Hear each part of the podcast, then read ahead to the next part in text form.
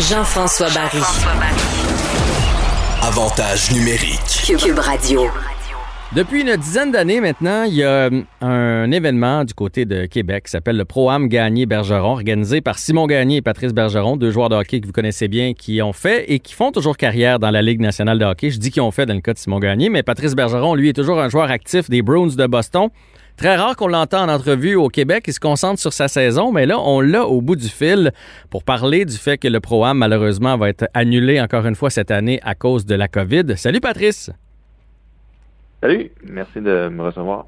Ben, ça nous fait grand plaisir, même si on aurait aimé mieux te recevoir pour parler du fait que le Pro-Am euh, s'en vient, parler de l'édition à l'édition actuelle, etc. Malheureusement, ça n'aura pas lieu. On rappelle un peu c'est quoi l'événement. Dans le fond, ça a commencé tout petit, mais là, c'est rendu gros. D'ailleurs, la dernière édition en, en, personne avait eu lieu au centre euh, Vidéotron. Dans le fond, c'est toi et Simon, vous organisez ça. Il y a plusieurs joueurs de la Ligue nationale de hockey qui sont là.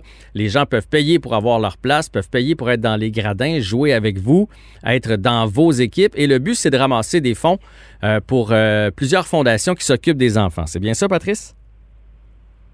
Exactement. Je pense que c'est bien résumé. C'est un, match de hockey entre professionnels et amateurs mélange les équipes, si on veut, entre les joueurs amateurs et les joueurs professionnels. Euh, on ramasse de l'argent pour quatre belles causes, le Pignon Bleu, le Camp, la Fondation Maurice Tanguay et la Fondation Philippe Boucher. Donc, euh, euh, c'est sûr que c'est un événement qui, comme tu l'as mentionné, qui, qui a grandi d'année en année, puis on était très fiers de ça. On est encore très fiers, évidemment.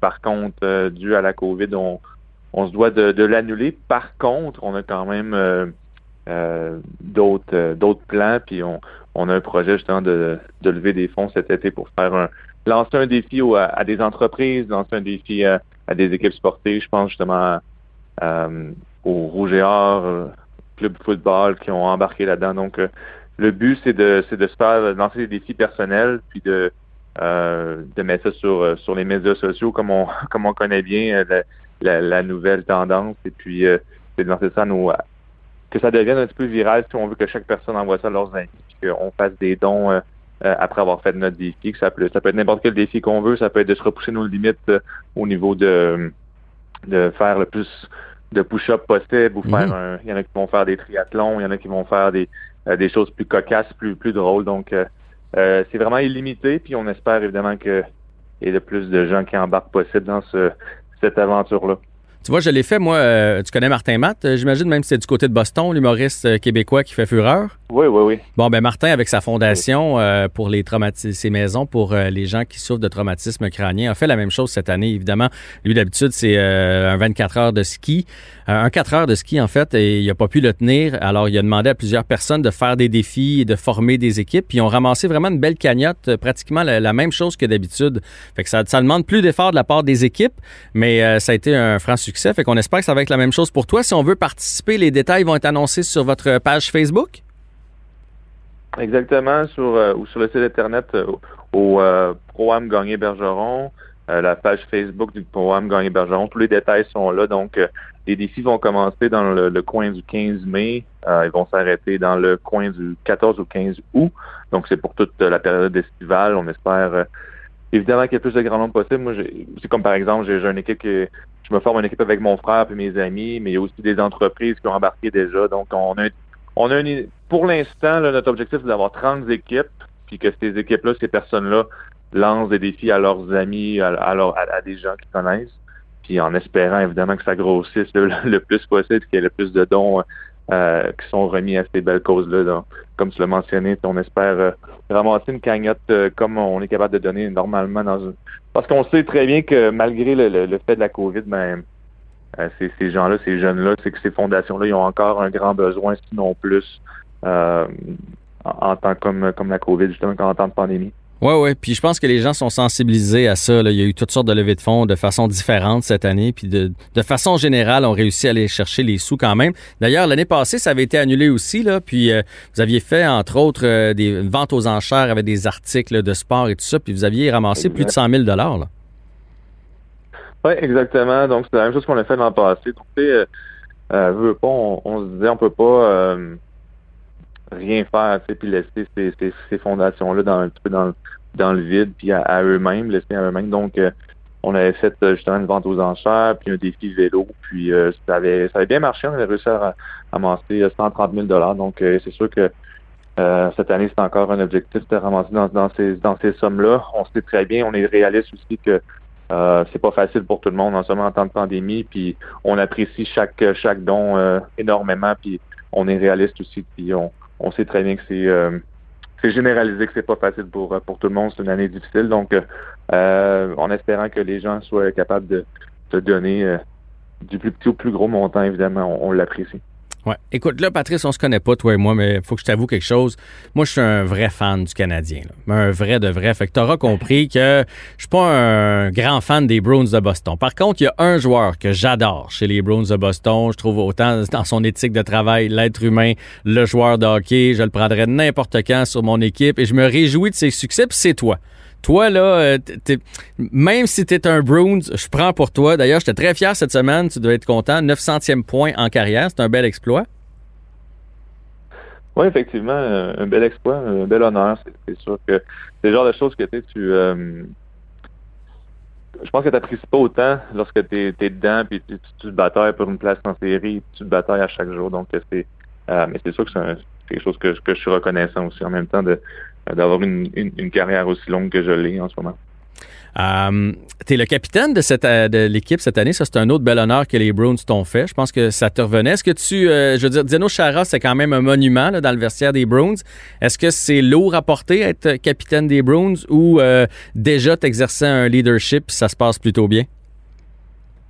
Non, je pense que ça se passe bien, évidemment. Tu sais comme toute chose, tu euh, apprends d'année en année. Je pense que j'ai eu beaucoup d'expérience. J'ai appris beaucoup de Zdeno, j'ai appris de Joe Thornton qui était là, j'ai appris de Martin Lapointe, j'ai appris de Mark Reckie. Donc, euh, tu prends l'expérience d'année en année. Euh, je pense qu'il y a un moment où tu te sens prêt. Puis, évidemment, euh, je pense que j'en suis là dans ma carrière. J'ai beaucoup d'expérience, mais j'essaie de me fier là-dessus.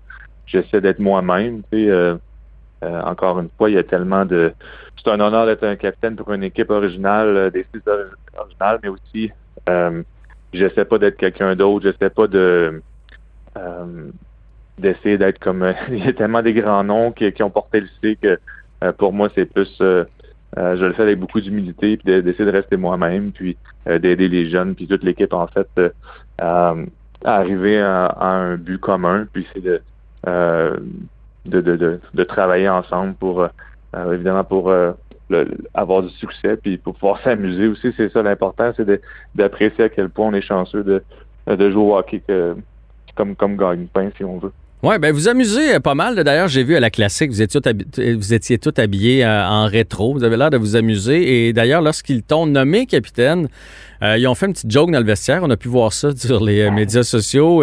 ils ont filmé l'annonce du capitaine et lorsque les dirigeants ont nommé le capitaine, ils ont dit évidemment, ça va à Brad Marchand. Et là, il y avait un gros plan sur ton visage pour voir de quelle façon tu allais réagir. T'as as resté quand même. Euh, t'as pas réagi, en fait. Est-ce que tu savais qu'on était en train de te jouer un tour ou tu y as cru? Non, honnêtement, c'est euh, drôle parce que.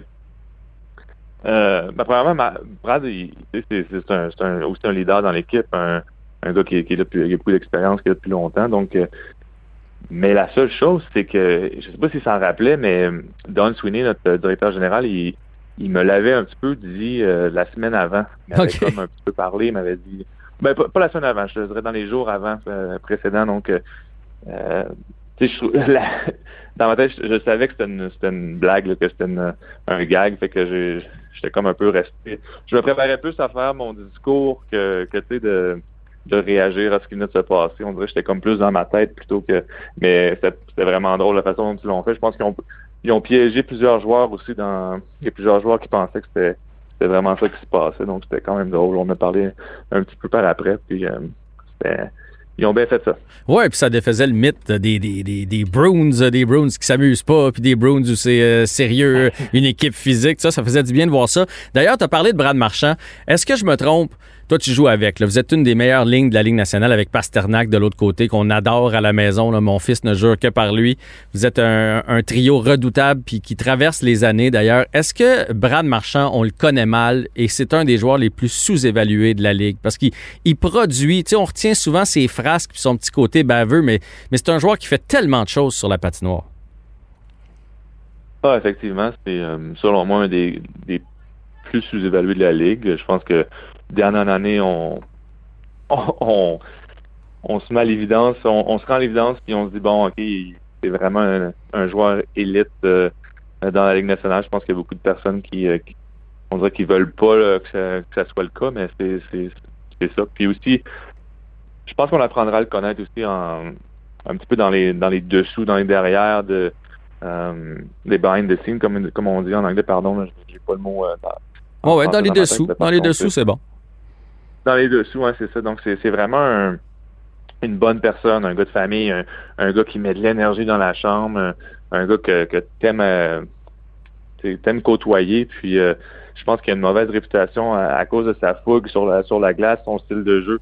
Par contre, dernièrement, dans les dernières années, je pense que c'est euh, si on veut, il s'est calmé beaucoup. Il garde ça pour, pas mal plus euh, euh, du bon côté de la ligne, si on veut, puis aussi de la façon dont il, performe. Donc, tout est dans son honneur. Je pense que c'est développé en de d'année en année. C'est maintenant, justement, comme tu dis, un, un joueur peut-être sous-évalué, mais un des meilleurs, un des top 5 euh, alliés gauche de la Ligue nationale, selon moi, ça c'est sûr. Um, on avait un peu enterré les Bruins chez les spécialistes cette année avec les nombreux départs. On avait dit, oh, ça va être difficile pour les Bruins de demeurer. Ben, peut-être qu'on vous a enterré trop vite puisque présentement, vous êtes quand même en bonne position, en quatrième place, euh, à quelques points des Penguins, des Capitals, des Islanders, avec des matchs en main d'ailleurs. C'est une division très, très forte, très serrée, celle de l'Est. Qu'est-ce qui manque aux Bruins pour sortir de cette division-là? Ben, c'est une, bonne question. Je pense que c'est euh, un petit peu de santé. ça, mm-hmm. On a beaucoup de joueurs qui, euh, euh, qui sont sur qui ont manqué plusieurs matchs cette année. Il nous en manque encore quelques ben, plusieurs joueurs encore. Donc c'est sûr que un petit peu de santé, je pense que toutes les équipes demandent un petit peu les mêmes choses en temps en, pleine pandémie aussi avec les incertitudes des joueurs qui ratent des matchs pour pour des, des faux positifs, etc. Donc euh, autrement, c'est ça, c'est de, de, de, continuer, je pense, de s'améliorer en tant qu'équipe, de, de continuer de, euh, de vouloir repousser nos limites parce que, tu sais, euh, on joue dans une, comme tu l'as mentionné, une très bonne division. puis puis ça, ça, ça, se passe vraiment bien. Je pense qu'il n'y a pas une équipe qu'on qu'on n'est pas capable de battre. Donc pour nous, c'est de c'est de rentrer en série. C'est ce qu'on demande, c'est de rentrer en série. En plus, après ça, tout peut tout peut arriver. Donc c'est c'est un peu l'approche qu'on a, beaucoup de jeunes joueurs, beaucoup de jeunes qui, euh, qui se développent puis que, euh, qui, qui, s'améliorent de semaine en semaine. Donc, euh, c'est fun à voir. On a, vous avez eu un épisode de COVID à l'intérieur du vestiaire, comme plusieurs équipes. Le Canadien vient d'en avoir une, puis il y a plusieurs entraîneurs ou spécialistes qui ont dit c'est pas les deux trois premiers matchs au retour euh, de la COVID qui sont difficiles parce que là, on est fringant, on est plein d'énergie. C'est les matchs après. Là. Il y a comme après ça un down, puis la cédule, ne veut pas, elle est plus serrée. On dirait que le Canadien vient d'entrer là-dedans parce qu'au retour, là, de, ça a bien été les trois, quatre premiers matchs. Là, on vient d'en perdre deux collés. L'avez-vous vécu, ça? C'est ça le piège peut-être qui peut euh, qui est peut-être tendu là, aux, Canadiens? Ben, c'est sûr qu'il y, a ce côté-là. Euh, par contre, moi, je le vois, je le voyais un petit peu plus euh, ben, c'est un, un, petit peu un repos euh, forcé que qui peut faire du bien. Dans, comme nous, si, je vois avec notre, expérience, c'était vraiment à la mi-chemin. On avait 28 matchs de jouer, puis euh, ça nous a frappé. Donc vraiment, là, c'était quand tu regardes le, verre à moitié plein, c'est un peu quasiment une, bonne chose. Ça nous a donné une semaine ou un, six jours, je pense, de, congé que parce que tu on s'entend que cette année, euh, la cédule est, vraiment chargée, donc euh, ça nous a fait un petit peu de bien. c'est vrai qu'au début, on est revenu les premiers matchs, puis après ça, il y a une petite baisse. Par contre, je pense que si on regarde euh, je pense à, à, la fin de la saison, on va se rendre compte que ça nous a aidé en bout de ligne. Je pense que si on regarde à long terme, là, ça, ça peut être une bonne chose pour nous. OK, dernière question avant de te laisser aller. Euh, cette année, malheureusement, à cause de la COVID, vous ne traversez pas au Canada, donc euh, il n'y a pas euh, les, nombreux matchs contre le Canadien de Montréal. Est-ce que ça te manque? Ben oui, c'est sûr. je veux dire, c'est une rivalité qui remonte à tellement longtemps. Hein, évidemment, deux équipes originales, donc la rivalité est, pas d'hier. Pour moi, j'ai grandi un petit peu avec en regardant le Canadien nordique, je suis un gars de Québec, donc euh, je suis un fan des nordiques, excuse-moi.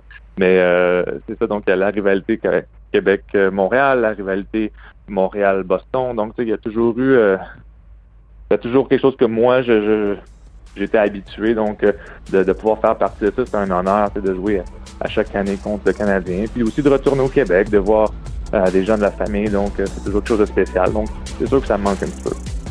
Patrice Bergeron, bonne chance avec la fin de la saison pour les Bruins. Euh, on espère vous euh, rencontrer en finale de la Coupe Stanley. Euh, qui sait? Et bonne chance aussi avec le Pro-Am avec Simon Gagne.